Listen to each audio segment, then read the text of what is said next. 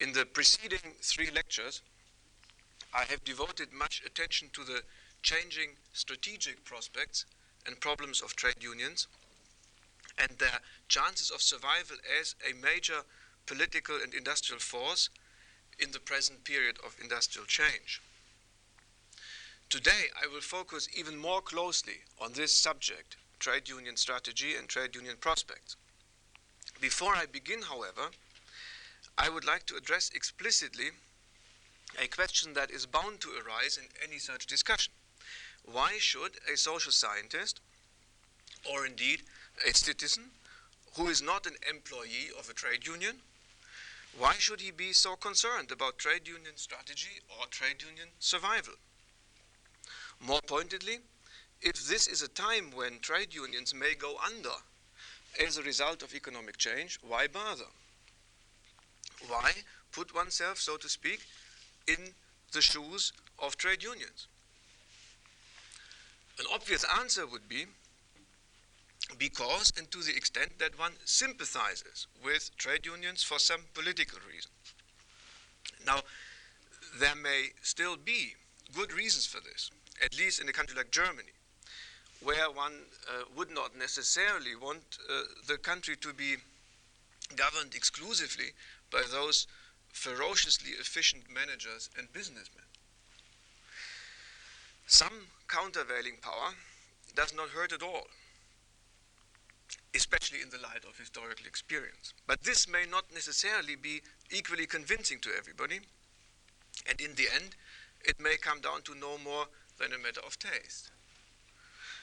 What may be more important, and perhaps also more convincing to people without any left leanings, is a different line of argument, which regards trade unions as part or as a potential part of the institutional substructure or infrastructure of a society that modern market economies require in order not to in order to reproduce itself and to develop their productive potential and economic performance as fully as possible.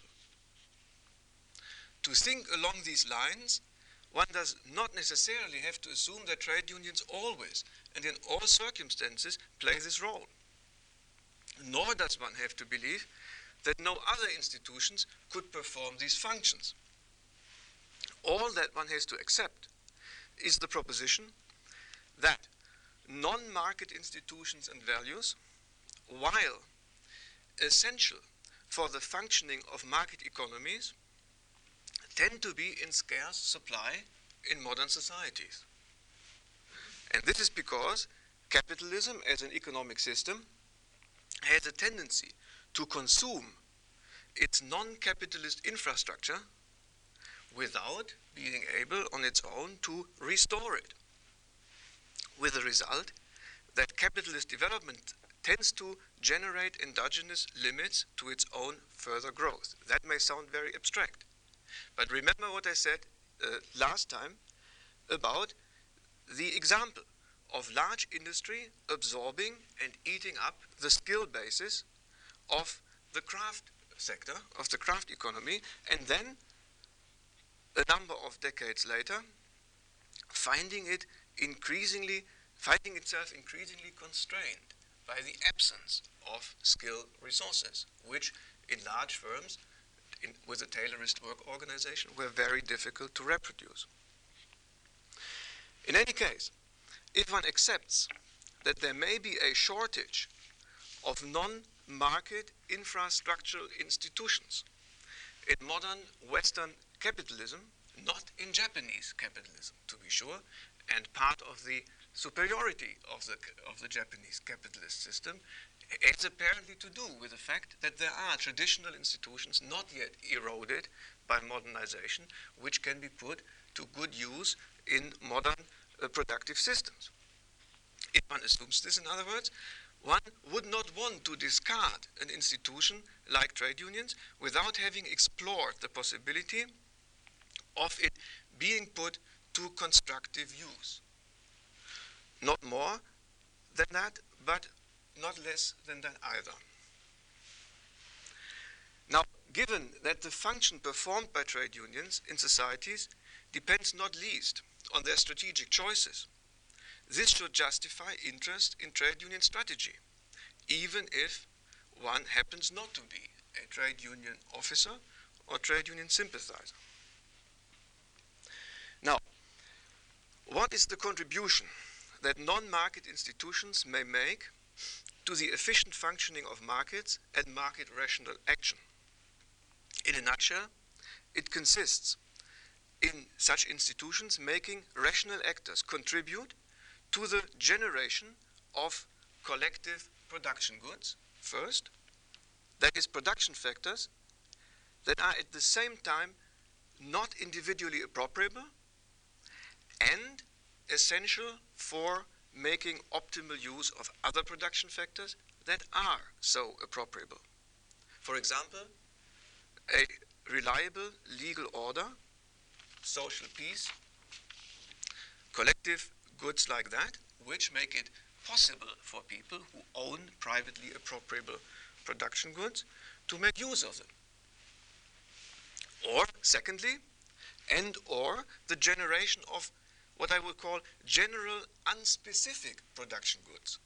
That is, production factors whose future use cannot be immediately determined and whose value is precisely their capacity to be put to many different, as yet uncertain, potential future uses.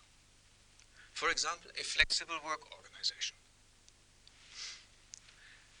The reason why institutions are needed to generate more than a suboptimal minimum of either collective or unspecific production inputs is the well known rationality trap, which tempts rational actors to cheat on their own long term interests for short term advantage, especially when such actors are under competitive pressures. In both cases, public goods and unspecific investment Typically, rational insights of individuals are not sufficient to motivate sufficient effort. The need is for external constraints to make actors take advantage of longer term opportunities. The example of a production input that is both a collective good and an unspecific investment is broad and high skills in an open labor market where there is an exit option for workers regarding their employment in, the, in, in any specific firm.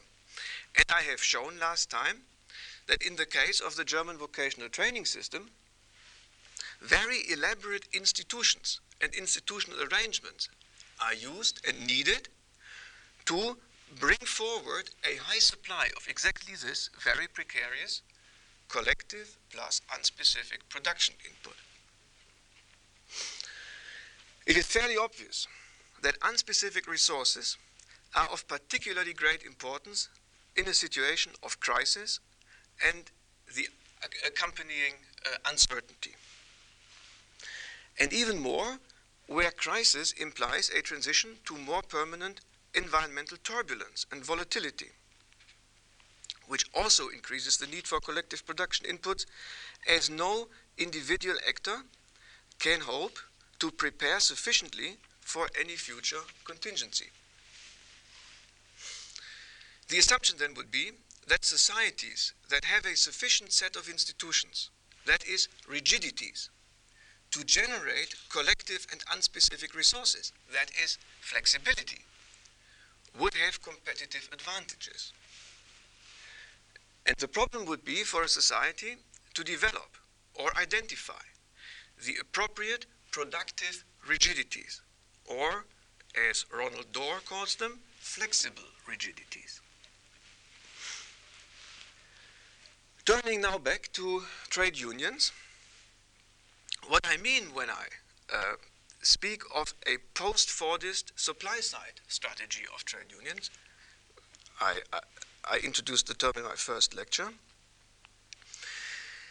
Uh, what I mean by this is a strategy which imposes on capitalist enterprises a social obligation to contribute to the generation of collective and unspecific production goods in conflict with the rational instincts of capitalists under competitive constraints and of individual rational utility maximizers, constraining them not to choose the short term, easy, cheaper option they would prefer if under competition. A strategy which at the same time uh, cooperates with the long term growth interests vested in the economic system by allowing capitalist firms the opportunity to pursue with greater chances of success the longer term options they would have chosen, they would have wanted to select had they been able to, uh, but they were prevented by it from this uh, through this rationality trap. In other words, I'm saying imposition of social obligation in conflict and constraining rational actors, which at the same time is an act of cooperation as it increases the opportunity of such actors to pursue certain objectives. This is what I call a productivistic strategy. Now, to address a frequent misunderstanding that emerges here, and to address it right at the outset, uh, a productivistic strategy of this kind can be and has to be redistributive at the same time as it is collaborative. Since the generation of collective and unspecific resources requires or is advanced by an egalitarian distribution of power and material rewards. To the extent that this is the case, a redistributive strategy can at the same time be a uh, productivistic strategy. And this, I want to show, this coincidence of productionism and redistributionism and the limitation of the latter by the former is not generally new. It existed under Keynesianism, uh, however, on the demand side of the economy. What I'm trying to show is that there are examples where this very same game can be played on the supply side. My claim in this series of lectures was that for a number of historical circumstances and coincidences, German trade unions have for some time been slowly moving into this mold of a post Fordist supply side strategy. And I also argued that this accounts to an important extent for both their strong position during the crisis and the relative good performance of the, of the West German economy. Now, let me try to explain, in summing up what I said in the first three lectures, what I think is the economic impact of the West German type of trade unionism on the supply side. Uh, supply side intervention of unions has been important for moving and keeping West German manufacturing industry into relatively safe world markets for non price competitive and non standardized products. This effect has been achieved in three ways. Firstly, by trade unions foreclosing alternative adjustment and development patterns. For example, low wage, price competitive production. Secondly, by trade unions reinforcing existing traditions and tendencies, for example, commitment to training and skills through appropriate institutions. Thirdly, by opening up opportunities to management and firms which would not have been available without trade union cooperation. The causal mechanisms and the way in which rigidities were imposed to enforce flexibility can be reconstructed in a simplified way approximately as follows. First, high and relatively even wage levels which have a redistributive element in them, lead to high technology, high technological standards of firms and wipe out organizationally unflexible low wage jobs. Secondly, strong employment protection in law and in co-determination, which again has a redistributive element, forces firms to develop long-term human resource strategies to achieve adjustment through internal flexibility, redeployment, rather than external labor markets. Thirdly, pressures for broad and extensive training through the vocational training system reinforce the combined effect of high wages and high employment security, which is to make employers uh, invest in skills in order to further improve the functioning of internal labor markets and to justify the very high price that is imposed on them that they have to pay for uh, the work, for the labor. Uh, this pressure increases the investment that is made in skills beyond immediate market needs, as I explained yesterday or on, on Tuesday. Again, this has a redistributive element because workers uh, that capture some of the skills vested in the firm as an ongoing operation become, as a result, more powerful in labor markets, for example. And if you train broadly, then you have also a, re- a redistribution within uh, the, uh, the, the, the, the working class. Fourth, trade union intervention in work organization through co-determination and what we call in Germany humanization of working life or quality of working life programs reinforces the effect of high wages, equal wages, high skills, high employment security on work organization. This effect is to make work organization more open, less Taylorist, less hierarchically rigid, more flexible. Uh, and that is because if you want to use high skills, if you want to put highly paid workers to good use, you have to uh, have a flexible organization of work. And the, the policy adds to this. And the policy again is redistributive uh, because it narrows uh, the power differences within work groups. It reduces the levels of hierarchy. It gives workers in a lower position a greater range of discretion over their work. Fifth, low wage differentials, high wages, high skills, quality of working life regulations, etc., make for uh, a use of new technology that is more decentralized and more flexible rather than rationalizing, rigid, uh, uh, dedicated, and so on.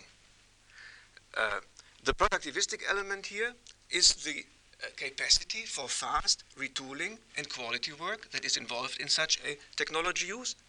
The redistributive element uh, is symbolized in the institution of shop floor programming, of the use of modern programming technology uh, by skilled workers rather than a programming department, which is a very typical pattern of the use of CNC machinery in, in the German workshop.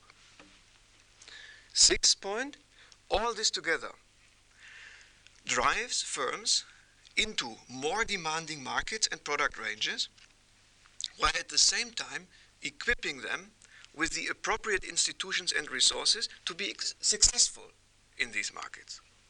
They have no other choice because they cannot rationalize, they cannot cut wages, they cannot introduce low wage, easy, uh, marginal employment relationships, and so on. They have to train. They have no other choice. But this choice, uh, but the choice they have may work because they have also the opportunities for this.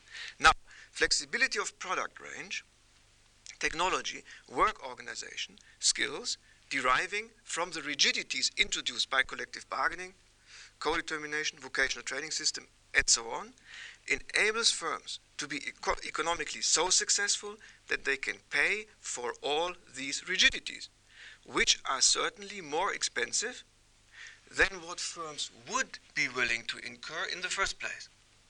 They are the more expensive solutions. Now, this is a model. This is a model of a way in which at the labor market end, through the creation of rigidities in a productive system, a productive system can be driven upwards into opportunities. This is not the reality of the political discourse. It is partly, it is sometimes, it is in some places, but it is not a coherent picture that is on the mind of a German trade union leader when he negotiates. My third, the, the third part of this lecture deals with the gap between theory and practice of West German trade unions and its functions and dysfunctions.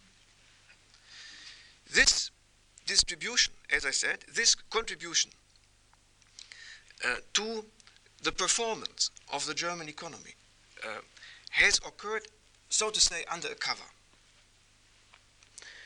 Uh, trade unions have not introduced this uh, project as a, as a project into the public debate.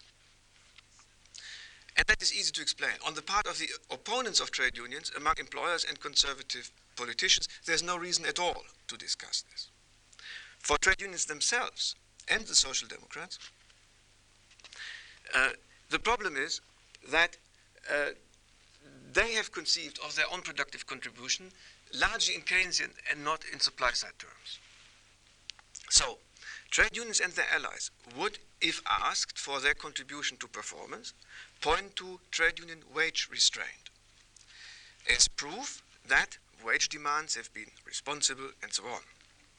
Or conversely, they would picture themselves and their wage policy as the guardians of sufficient aggregate demand, thereby protecting growth and employment. All this, as I said, essentially in Keynesian macroeconomic terms, and it does not refer to the supply side effects, which arguably are much more important. I explain this by the fact that trade union behavior at the macro level is relatively easy to explain and defend and present in conflictual distributional terms, which fits with traditional trade union ideology. Whereas this is much more complicated at the workplace level or with respect to an area like vocational training. Productivism was generally perceived by the leadership of trade unions, especially the metal workers, as not fit to be advertised. And in fact, it was left to the works councils and to specialist departments, for instance, vocational training departments. And uh, when instances of, quote, class collaboration were publicly discovered by the left or by the opposition to the leadership, they could always be blamed on works council syndicalism or uh, on the, in German, Fachidioten, the idiocy of the specialists in certain areas. And the leadership could always distance themselves from it. So it was trade union leaders which invented the term of the dual system. This is the works councils, this are we. Um, and the works councils may do something which is undesirable from, from an ideological viewpoint. We not. We stick to the ideology. Although what happened covertly, as one could say, at the workplace was clearly a very major precondition of trade union success in sectoral bargaining, let's say wage bargaining. If the economy doesn't work, you cannot get wages. And as I have said uh, in, in the first lecture, of organizational stability of the external union. Now, the cooperative productivist German trade unions that is developed over the years a split consciousness. One half, the one that was admitted to public presentation, was Keynesian, redistributive, conflictual, societal. The other one, carefully hidden sometimes, was productivist, collaborationist, cooperative, and uh, enterprise or workplace or micro oriented.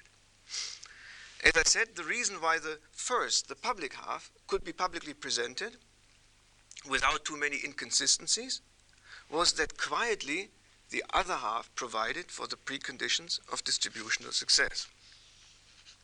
Now, as we know from psychology, a split consciousness can be extremely functional, and it can, under favorable circumstances, help master difficult conflicts. It can be very functional. But we also know that sometimes there can come an hour of truth. And in the present case, it was the advent of high unemployment in the West German economy which was this hour of truth. While there were tensions between the two wings, quite inadequately described as the left and the right, uh, over the years, the Works Council productivist wing had be begun to take over large, uh, large parts of trade union practice and policy. The history of West German trade unions, if one wanted to write it, could be described as the slow growth of this section into the mainstream of trade unionism. However, since the increasingly productivist behavior of trade unions had never been consciously reflected as a strategy, its relationship to the unemployment problem, both its potential to fight unemployment and its unintended contribution to unemployment, could never be adequately assessed. Instead, unemployment was, and given the situation had to be, interpreted and discussed in terms of a Keynesian distributional and later redistributional uh, worldview which bore almost no relationship to the practice of trade unions. This blindness, I submit, lies at the origin of the strategy, if one can call it one, of reducing working hours to fight unemployment. And I want to comment on this now because this is one of the central events of the 1980s. The redistributive approach to unemployment. Unemployment was first in the 1970s perceived, as in many other countries, as a problem of lack of demand, and the government was urged to inflate, uh, expand, and uh, thereby unemployment would go away. There, were, there was a certain level of success in 1978, 1979, then there was the second oil shock, and this uh, position became increasingly, uh, increasingly um, uh, less politically viable. Uh, unemployment in this situation began, be, began to be entangled into the politics of declining sectors in Germany. Uh, unemployment is concentrated in certain sectors and it is concentrated in certain regions. The problem here was that trade unions now perceive the political opportunity that is uh, that exists in a federal structure, where you have regionalized, locally concentrated unemployment, and you have local governments, which in the political system itself generates a pressure for uh, uh, protectionism and subsidization, which is exactly the case in coal, steel, and shipbuilding. Uh, unions became heavily involved in this game, and I suppose that as a result of this, a very let's say, defeatist or uh, defensive attitude uh, crept into their strategy, which in 1978 became visible in the demand for a working hours reduction in steel to 35 hours in order to fight unemployment. There was a long strike over this, the strike was lost, but the demand remained alive. And throughout the early 1980s, especially the left in the trade unions uh, took hold of this particular demand. Let's reduce unemployment, let's, let's reduce uh, uh, working hours, and therefore we reduce unemployment. Um, there can be no doubt, I would say, that in conjunction with strong employer and government resistance, this demand provided trade union activists with a new sense of direction and purpose. And it also gave union leaders an opportunity in 1984 to call a strike, which arguably was necessary to remind the new government that the balance of political and social power was still intact.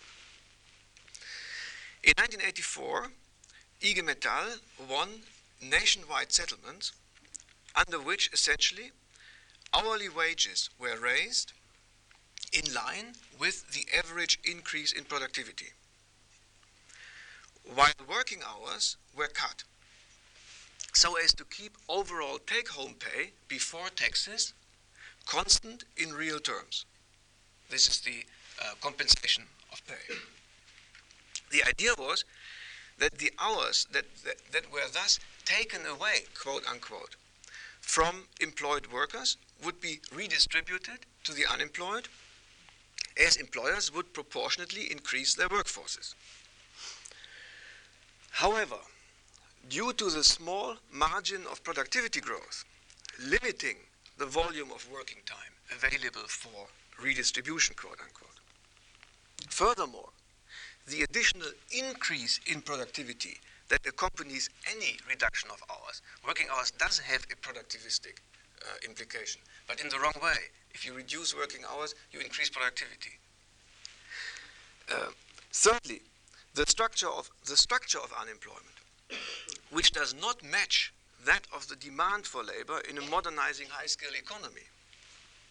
Moreover, low regional mobility and regional concentration of unemployment. And finally, the use of working time cuts by many firms to reduce their labor input without having to pay redundancy payments or having to go through all this complicated co-determination business. All this resulted in an estimated increase of employment as a consequence of the celebrated 1984 breakthrough in the order of no more than 50,000 jobs in an industry that employs roughly 4 million workers.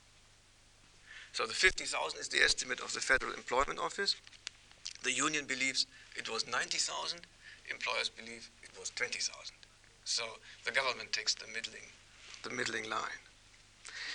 Uh, nothing better is expected of the 1987 agreement, which was the second such agreement, uh, which reduced working hours by uh, about one and a half uh, hours more up to 1992. This is the pace in which this proceeds. Now, as I said, working time policy has had some functions for trade unions. It has helped them hide their be- bewilderment vis a vis persistent high unemployment in a prosperous economy. It has also enabled them to shift the blame for unemployment to the employers who resisted shorter hours for fear of higher costs and labor shortages in special submarkets. Moreover, employer and government resistance offered the unions an opportunity to define unemployment politically in the traditional language of distributional confrontation. At a time when unions behind the smoke screen were collaborating with capital to change the distribution of income in the latter's favor. Remember their wage policy in the 1980s, which was kind of covered by the working time policy. Demands for shorter hours also responded to rising work intensity in a rapidly modernizing production system, and thereby may have helped the introduction of new technology. Not least, it reflected changing income leisure preferences among certain segments of the population, in particular uh, families with two breadwinners and typically no children who have very different time leisure preferences than, or, or money leisure preferences than, than other workers. It also held out a vague promise to the feminist stream in public opinion, with IG Metall always alluding to the aim of reducing uh, work, weekly working hours to 30 hours uh, at the beginning of the next century, so that women and men could share equally in the available amount of work. Um, however, as the very minor effects of the 1984 and 1987 agreements are becoming more difficult to hide, the usefulness of working time policy as symbolic politics is bound to wear down. It never was useful as, uh, as a weapon against unemployment, but it was useful as symbolic politics. Indeed, having themselves actively endorsed the now publicly widely accepted definition of unemployment as a problem of redistribution and solidarity between workers inside and outside employment, Trade unions in early 1988 found themselves exposed to mounting public pressures to be consistent and agree to working time cuts exceeding productivity increases. That is, that would have resulted in lower incomes for their employed members. How vulnerable trade unions had become was apparent during the 1988 wage round for the public sector, when uh, it was not employers or the government, but uh, ambitious social democratic politicians who took the lead in urging the unions to live up to their altruistic proclamations and renounce pay compensation. a move designed to steer clear of a perceived electoral liability of too close association with old-fashioned trade unions. And also well suited to hide the SPD's, the Social Democratic Party's own impotence in relation to unemployment. So unemployment suddenly appeared as an outgrowth of trade union egoism and unwillingness to make real rather than merely token sacrifices. And in the circumstances, the union's own record of wage restraint was easily forgotten. Also, because the unions themselves had never advertised it for fear of arousing internal opposition. And having in the past vigorously rejected the argument that the structure of the unemployed workforce ruled out any significant amount of work redistribution, unions suddenly found themselves defenseless. And that is very much the situation that we observe now. This is a situation uh, where, however, uh, the strategic debate in the German trade union movement is beginning afresh. Uh, IG Metall, the metal workers union, having uh, settled last year on this very long-term plan to reduce working hours by one and a half more hours per week. At the same time, accepted a wage settlement with a lifetime, with a duration of three years, which is unprecedented. The explanation that was given for this internally was that the union needed time to rethink its strategy. Uh, this is what is happening now. Uh, for three years, the most important union uh, had no business, no business at their hands. Uh, no negotiation on working time, no negotiation on wages. All they do is reflect. The theme that comes up in the reflections is the crucial problem, I think. Can unemployment be overcome through redistribution, or do we need expansion? The answer that is given is we need both. But the shift is clearly from defensive redistribution to uh, more aggressive views towards industrial expansion. Now, this leads to the strategic problem of trade unions having to consider their own contribution to unemployment and especially the potential negative side effects of the policy that I outlined at the beginning. This policy of industrial upgrading that maybe does not just uh, upgrade productive, uh, uh, the productive system, but it may also make a contribution to this very peculiar pattern of unemployment that we observe. Now, very briefly, there is a dilemma. West German trade unions have defended uh, vigorously the concept of skilled full-time work. That is work by a full-time worker who is fully employed and who is highly skilled and who has a vocation, an occupation, a job. Not just, not just a job, but an occupation. Therefore, for example, they were opposed to part-time work. And as I said in my first lecture, the expansion of part-time work in Germany has proceeded very, very slowly. Many of the unemployed, however, are women who are looking for part-time work. For trade unions that pursue this strategy of industrial upgrading, this is a very difficult problem because they always fear that part-time work can be used to erode the kind of employment protection and the kind of external or external labor market rigidity which you need in order for the employer to have use for the skilled worker and the training activities that you force upon him. So if this system begins to erode at the margins, erosion may proceed to the, to the core. Therefore, they were always very, very reluctant about part-time employment. Not about women, not about women undergoing an apprenticeship in metal cutting, quite to the contrary, but about women working part-time. Secondly, uh, there's this the low versus high wage business. Uh, the, the current phrase that you hear from a German trade union official would be we do not want a McDonald's economy in this country. In other words, we do not want low wage industries. What we do not want is a very large differentiation between wages in the core sector and, and, and, and, the, and the marginal sectors. That is one of the achievements, they think. They do not want to give this up. It is obvious that this can result in unemployment, especially when combined with a pattern of high skilled work. Remember that one half of the long term of, of the unemployed in Germany presently are unskilled. And it is small wonder that this is the case if you observe the gradual upgrading of skill requirements that takes place in the core sectors of German industry.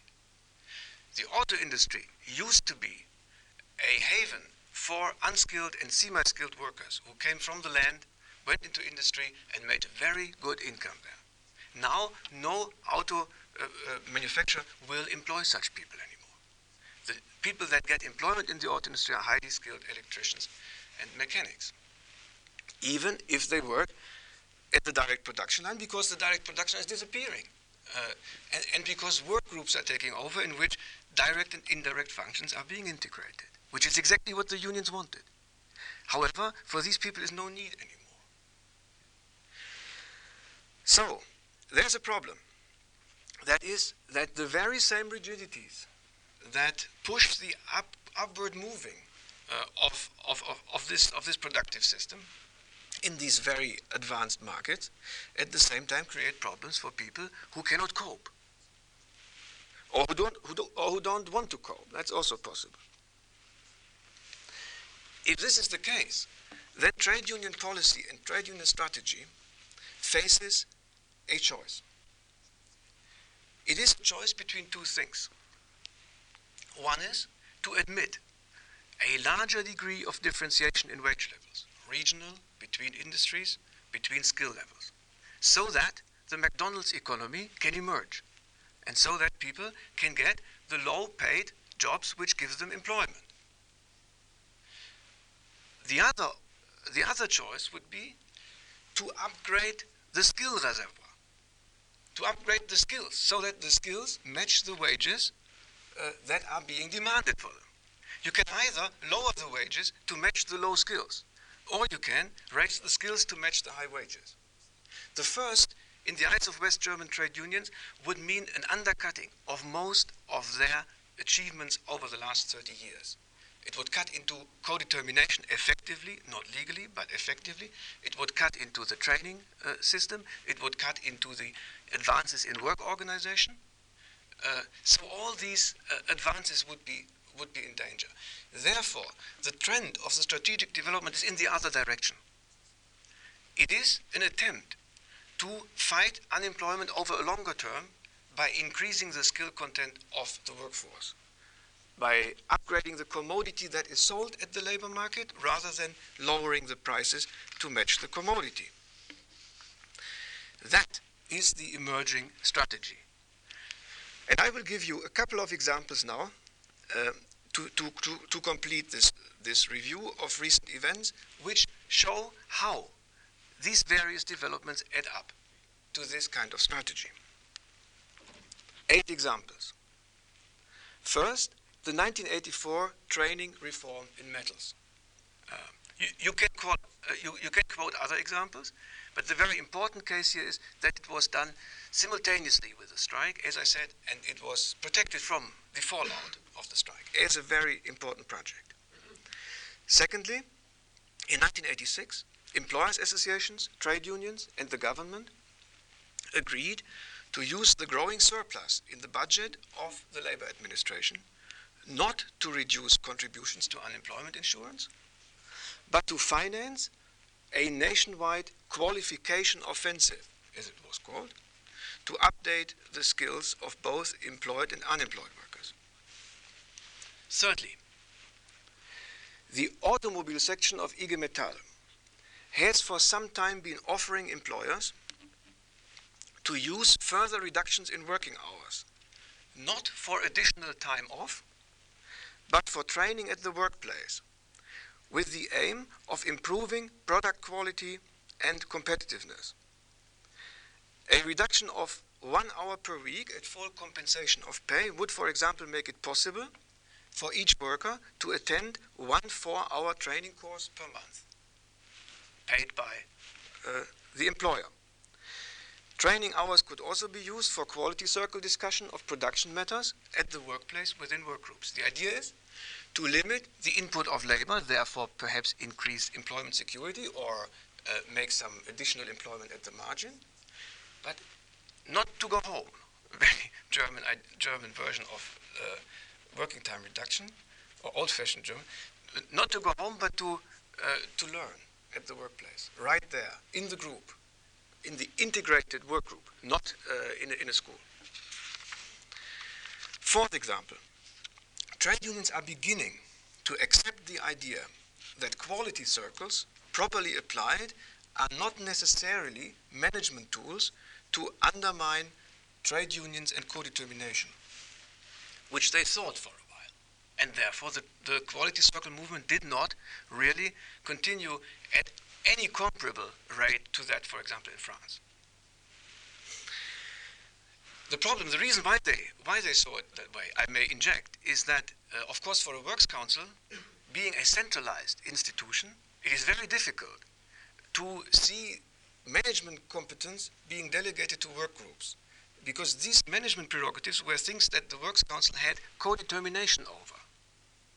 If, however, the decision rights are delegated to a work group, the Works Council cannot possibly uh, veto such a decision that these people might make. For example, if, if recruitment decisions are delegated to the work group, what can, how can the Works Council refuse uh, if a work group wants to hire a certain person? But if the employer does it, they can always say no. And they lose this bargaining capacity. This, this was why. Now, the powerful Works Council of VW, Volkswagen, which normally sets the pace and determines the direction for trade union workplace initiatives, has recently signed an agreement with management on so called Volkswagen circles, not quality circles.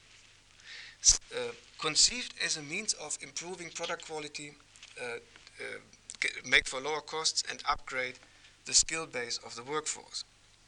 The Works Council, typically for co-determination, is closely involved in controlling and monitoring circle activities.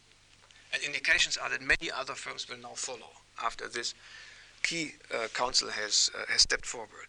Fifth example, a very interesting example and very difficult to understand, in fact. The Chemical Workers Union, IG Chemie, has in 1987 successfully concluded long negotiations on a, on a new framework agreement that will fundamentally change the face of the German employment system. The agreement called Entgelttarifvertrag, untranslatable, pay, I think pay agreement you would call it. Pay agreement because we have two kinds of pay in Germany, wages and salaries. And this is pay, and this is important. And the reason is that, that that's the important point. This agreement eliminates the century-old distinction between blue and white collar workers for the entire chemical industry. A distinction, by the way, which is, which is unknown in Japan for very good reasons, in order to increase the flexibility of the workplace. Uh, in coming years, payment systems and job descriptions will be completely revised so that all employees are paid by identical criteria of skill, responsibility, and effort. The integration of formerly separate pay scales and the merger of previously categorically different status definitions will both accommodate and facilitate ongoing changes in the organization of work. In particular, in the relationship between direct and indirect labor and between conception and execution, which are the borderlines where things are taking place these days.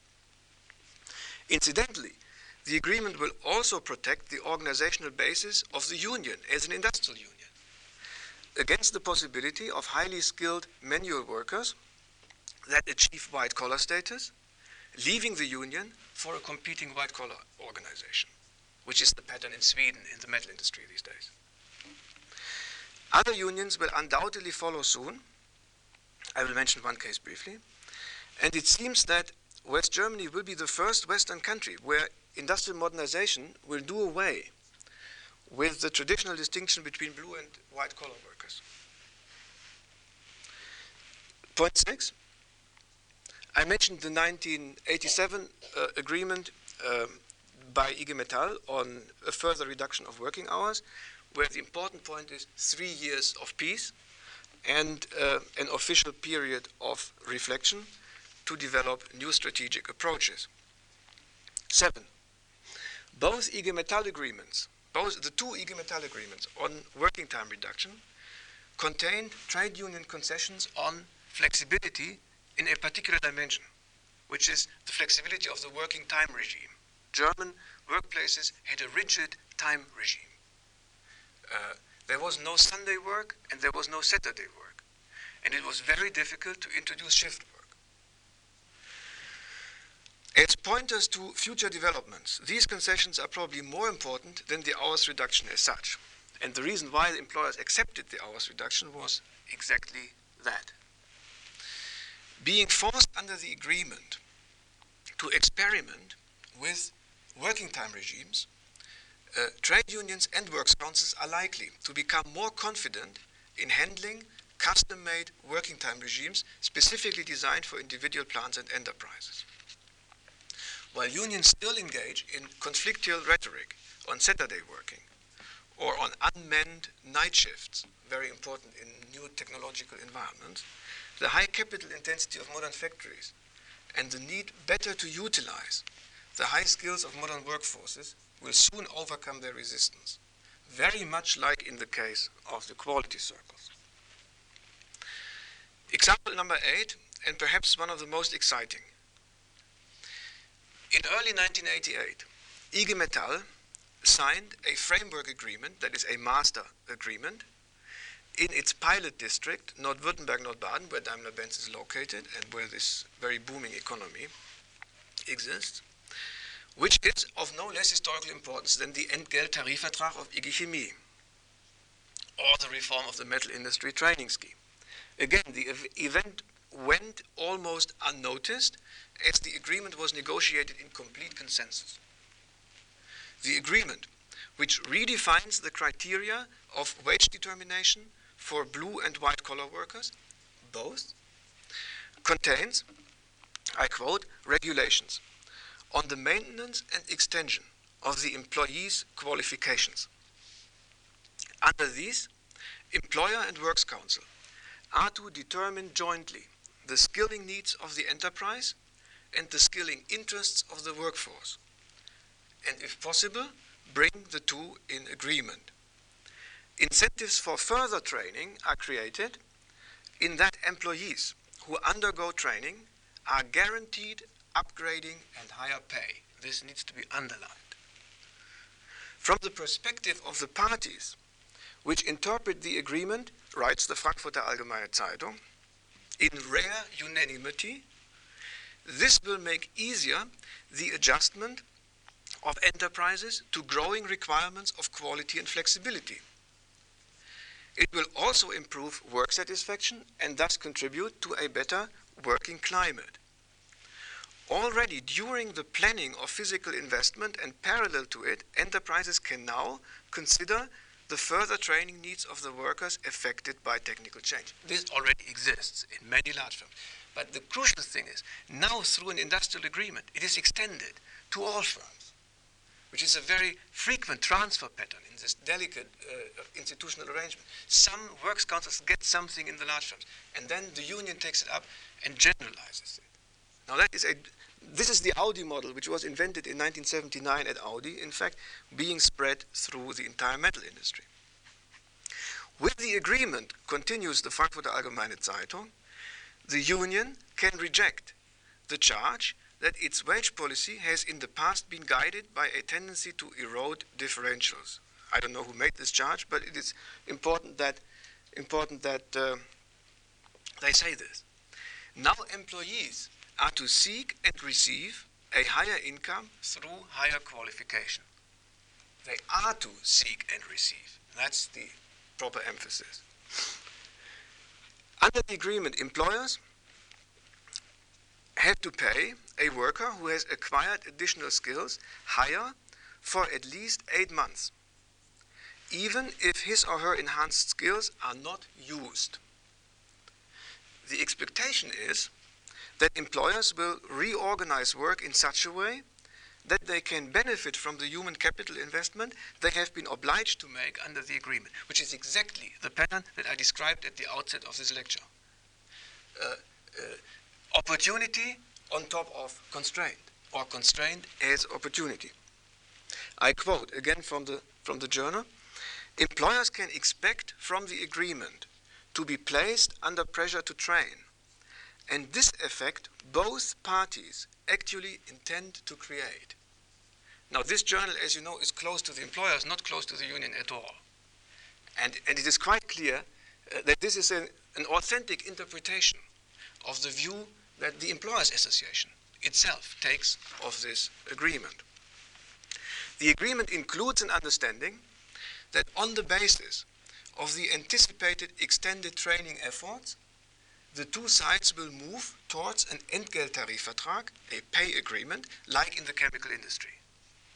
Formal negotiations on this are to start in 1991 on the basis of extended skill basis, because then one can do this much better, bringing the two groups together. I come to my conclusion and skipping a, um, um, a section where I assess the political risks and uncertainties of this emerging strategy to be continued, and we might be uh, able in the, in the discussion to address this, let me just say that nobody can predict whether the lines of strategic change that I have described are really those that will uh, determine, that will come out as the, as the real development of the last 10 or 15, of the next 10 or 15 years.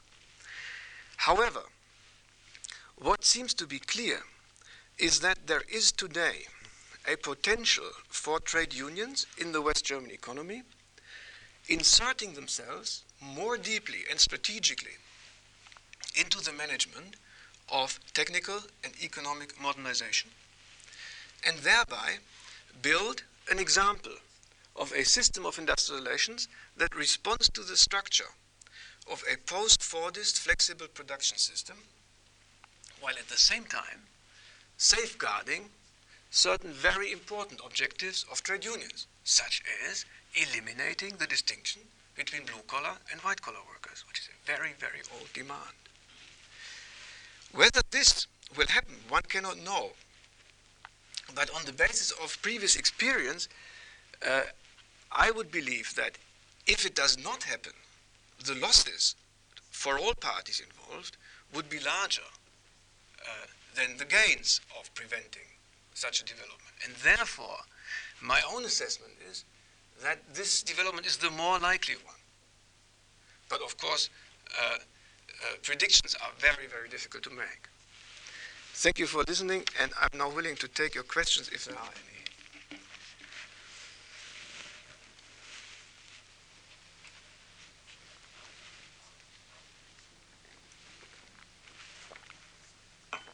Yes. We have a microphone up there.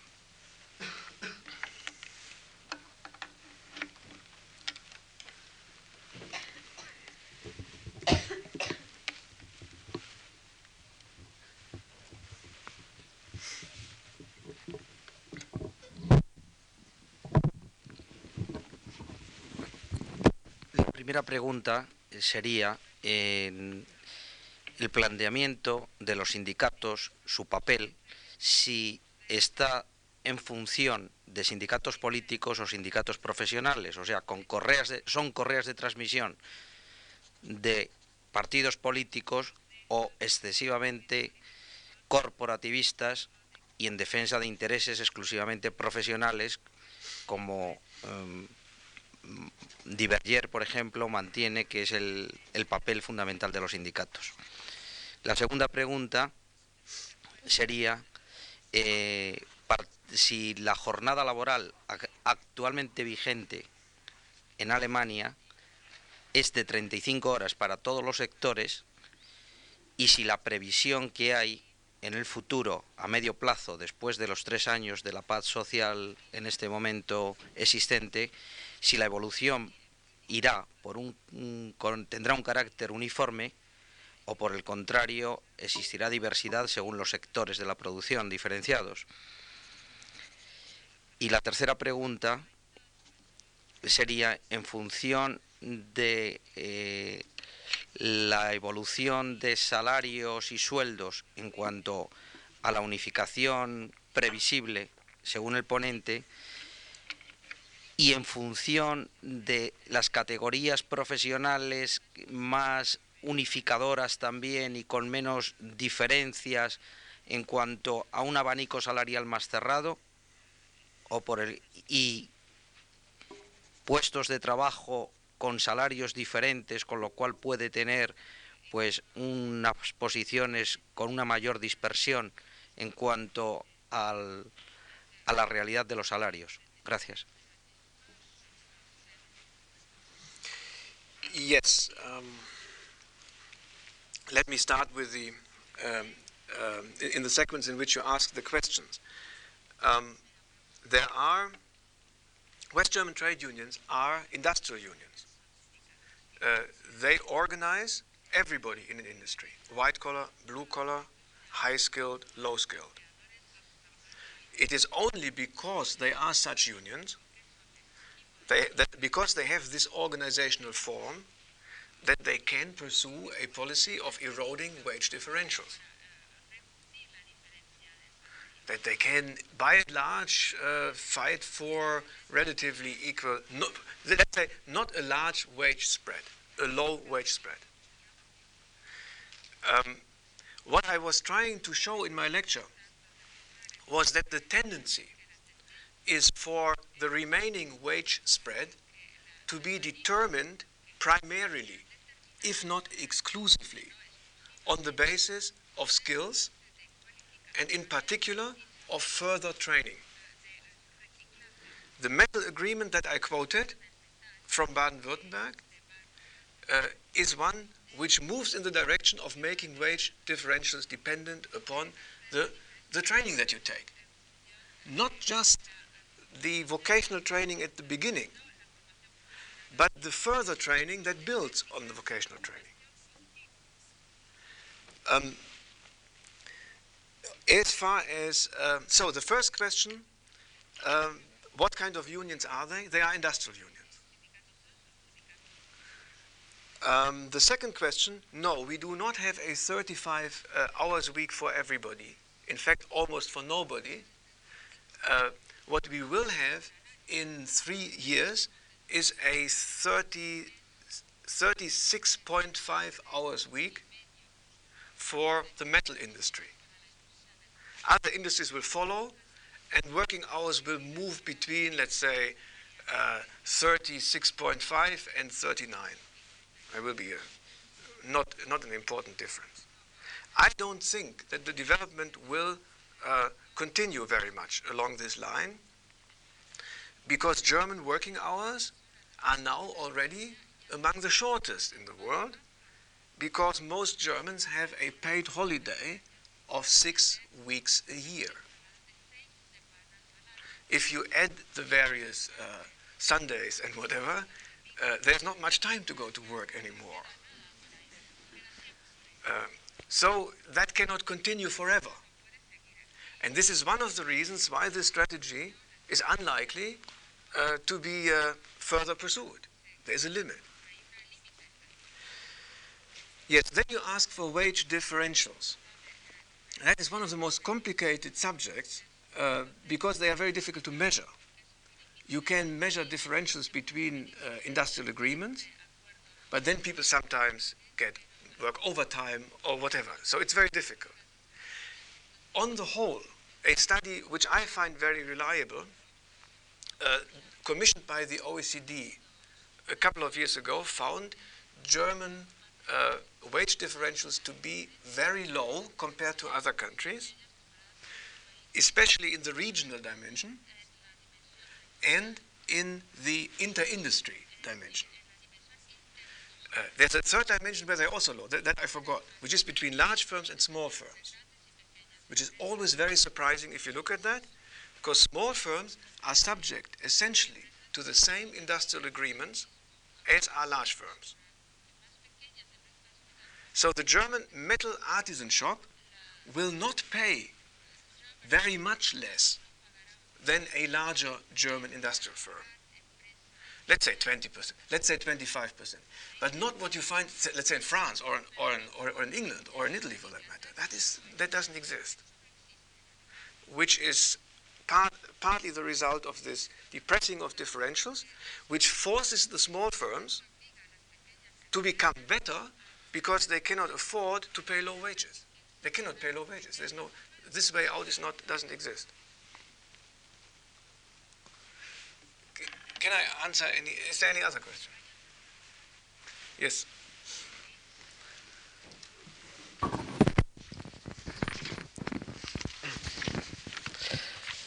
Uh, Herr Professor, which is your view about the possibility of being empowered the SPD and the trade unions relationship in the near future? It will be better with the CDU or with the SPD? Thank you. That's the one million dollar question, I suppose. Um, I mentioned this development in the Social Democratic Party uh, to put a distance between them and the unions. West German politics is moving very rapidly, and it is not clear where it is going. We have the very important element of the Greens, which is not just the Green Party, but which goes penetrates deeply into the Social Democratic Party, especially in terms of ideology. One reason why the expansionist solution to unemployment is so rarely discussed in Germany is that it goes against the grain of this particular tendency. People who not just think that not just think that uh, uh, expansion is impossible, they think it is undesirable. Undesirable. What they want is a stagnant zero growth economy in which you, you then politically redistribute. To the extent that this tendency gets hold of the Social Democratic Party, uh, it is very difficult for the trade unions to live with the Social Democrats. And that is what we have observed. Uh, in fact, the Chemical Workers Union is now forging a political coalition with the Christian Democrats, very clearly. Although the leader of the Chemical Industry Union is a uh, social democratic uh, deputy in parliament. Um, but it is quite clear that their strategy is to go together with industry and then use uh, the political support of parts of the Christian Democratic Party to fight the green pressure. So, the situation is highly fluid, and all kinds of um, uh, new alliances and realignments are possible. I, I think it is not impossible that trade unions and employers will in the future work more closely together to form an industrial bloc, a second sector bloc, in an economy which is, or, or, a society which is increasingly dominated by third sector, tertiary sector values, which are very easily absorbed by the Social Democratic Party, which is becoming a middle class party. At the same time, the Christian Democrats still have a large component of, uh, uh, let's say, neoliberal or liberal uh, politics, which uh, still places their bet on a deregulation of the German economy, uh, less trade unions, more, more flexibility in the less sophisticated sense, I would say. Um, to the extent that this group uh, wins the upper hand in the Christian Democratic Party, uh, the, social, the, the trade unions will have a problem with them also. My, the way I know trade union leaders and, and the way I kind of read their political preferences, there is an idea that a, a grand coalition, like between 1967 and 1969, would be the right solution. Uh, so many problems having accumulated, uh, and 1969 to 1966 to 69 was the most uh, was, was the, the, the, most important formative period in legislation in Germany. There was never a period that so many reform, very important reform uh, legislation pieces have been passed. Like, for example, the Vocational Training Act, which I mentioned yesterday, which comes from this period. So there is a, kind of uh, uh, memory of this. Right? So that's very difficult to say. Uh, Professor, I wonder why you have uh, established the relation between cause and effect in the sense that um, high labor cost has created a high technology industry with only very high skilled labor. I understand that uh, the cause for high te technology industries in the first place is an educational system, a classical educational system, which is not within industry, but is a base that can be used by industry.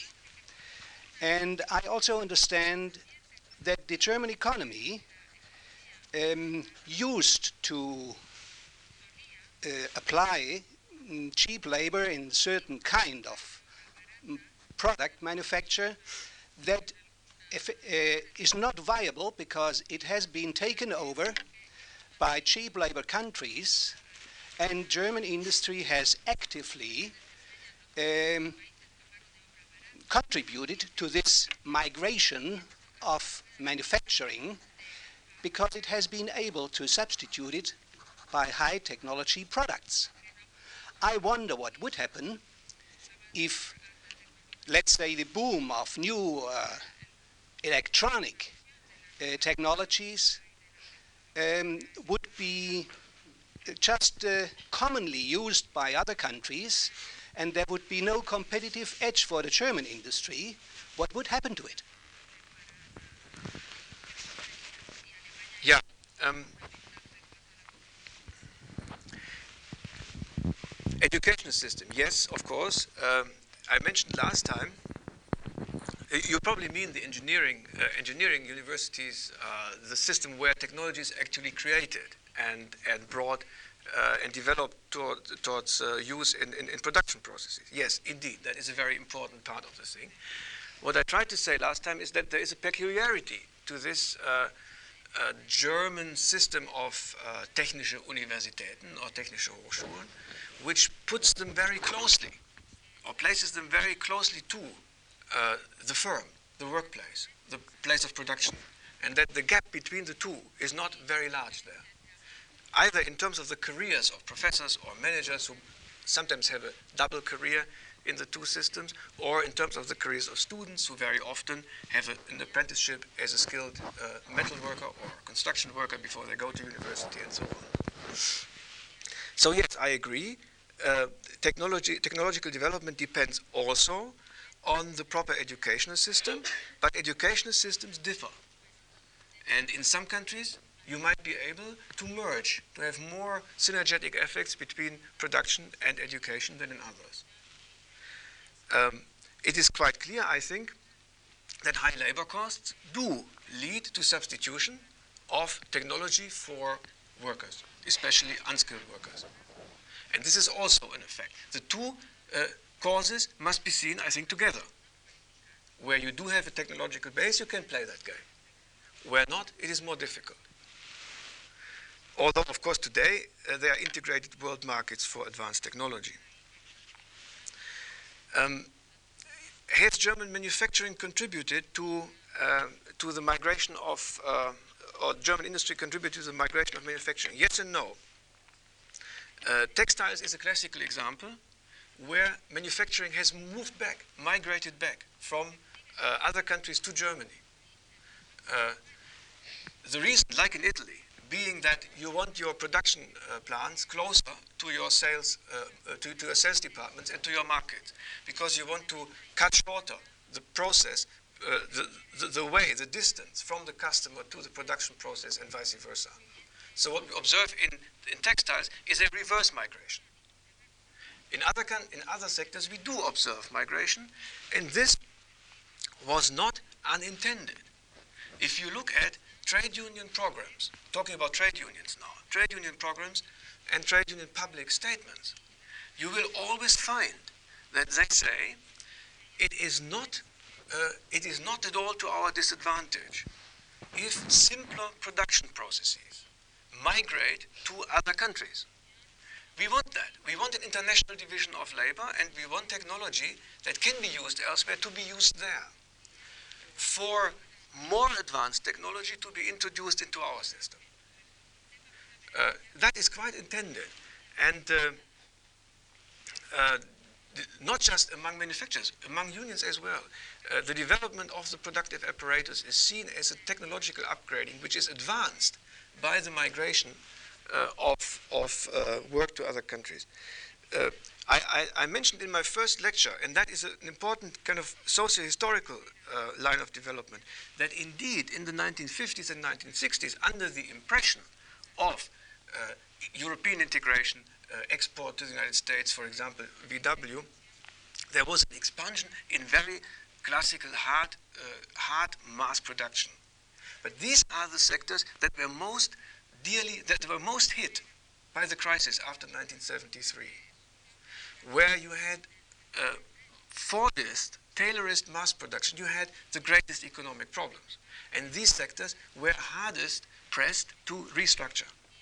Whereas the artisanal sectors and the more, let's say, diversified sectors uh, did very well, uh, which is a phenomenon which you observe in, observe in, uh, observe in, in many markets. Let me give you a final example. The, the production pattern of the German chemical industry was always very detailed, uh, very small amounts of very uh, specific fine chemicals rather than bulk chemical production. That's why they did so well. Uh, whereas others had much, much larger problems because they had to restructure in this direction. So yes, there is a migration of manufacturing, but there's also a backward migration if the pattern of manufacturing changes.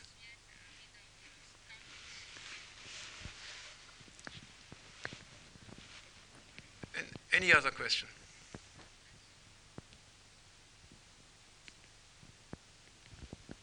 Okay, then. Thank you for coming.